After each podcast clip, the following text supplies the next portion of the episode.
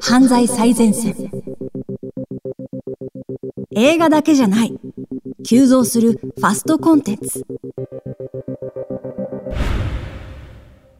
映画の内容を10分程度に短く編集し、無断で動画投稿サイトなどで公開するファスト映画が流行し問題視されつつある中、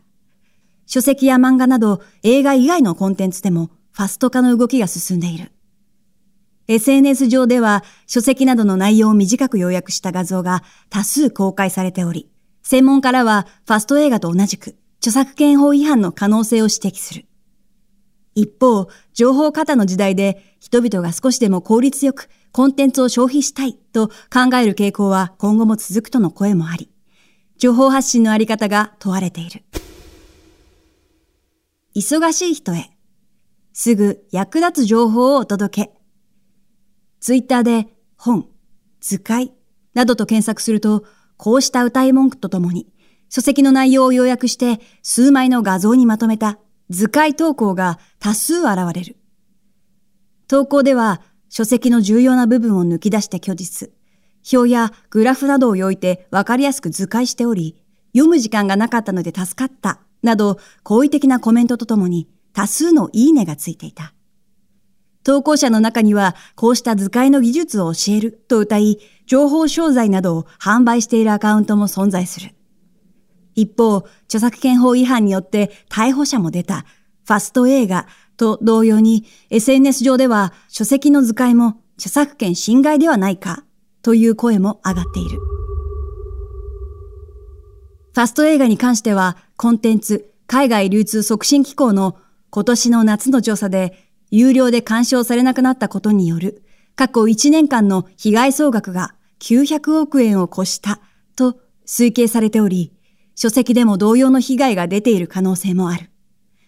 警察によるファスト映画の摘発に協力した中島博之弁護士は、こうした図解は著作権者に無断で書籍の要約を公開している場合、複製権や本案権の侵害にあたる可能性があると指摘する。簡単なキャッチコピーを載せる程度でなく、元書籍の文章や図表をほとんどそのまま載せている場合、違反となる可能性が高いと説明する。自分の論の補強に使うわけではないため、引用にも当たらない可能性が高いと言い、中島弁護士は人が苦労して作り上げた著作物を無断で使い、利益を得ようとする行為は許されないと述べる。書籍以外にも長編漫画を短く要約した動画が多数投稿されるなど、こうしたファストコンテンツは増加の一途をたどっている。背景には情報過多となった現代におけるコンテンツ消費の加速化がある。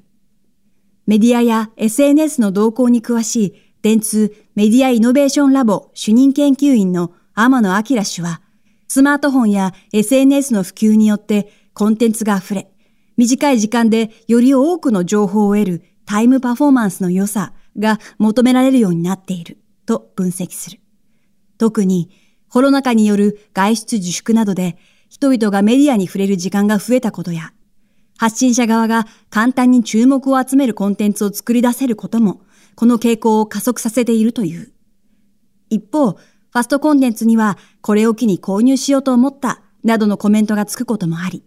天野氏は興行収入などにつながる可能性もあると指摘する。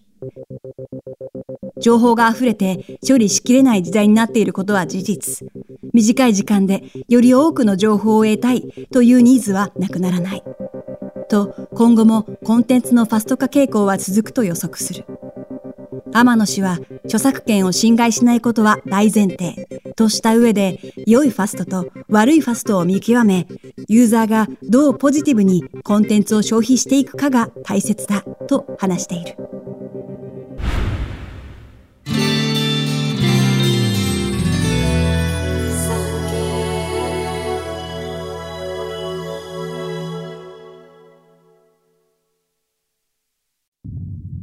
昭和20年8月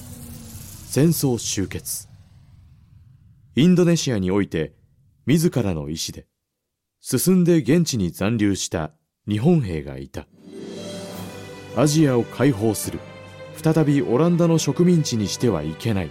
との信念からインドネシア独立戦争に身を投じた日本兵たち。戦後史開封インドネシアに残った日本兵。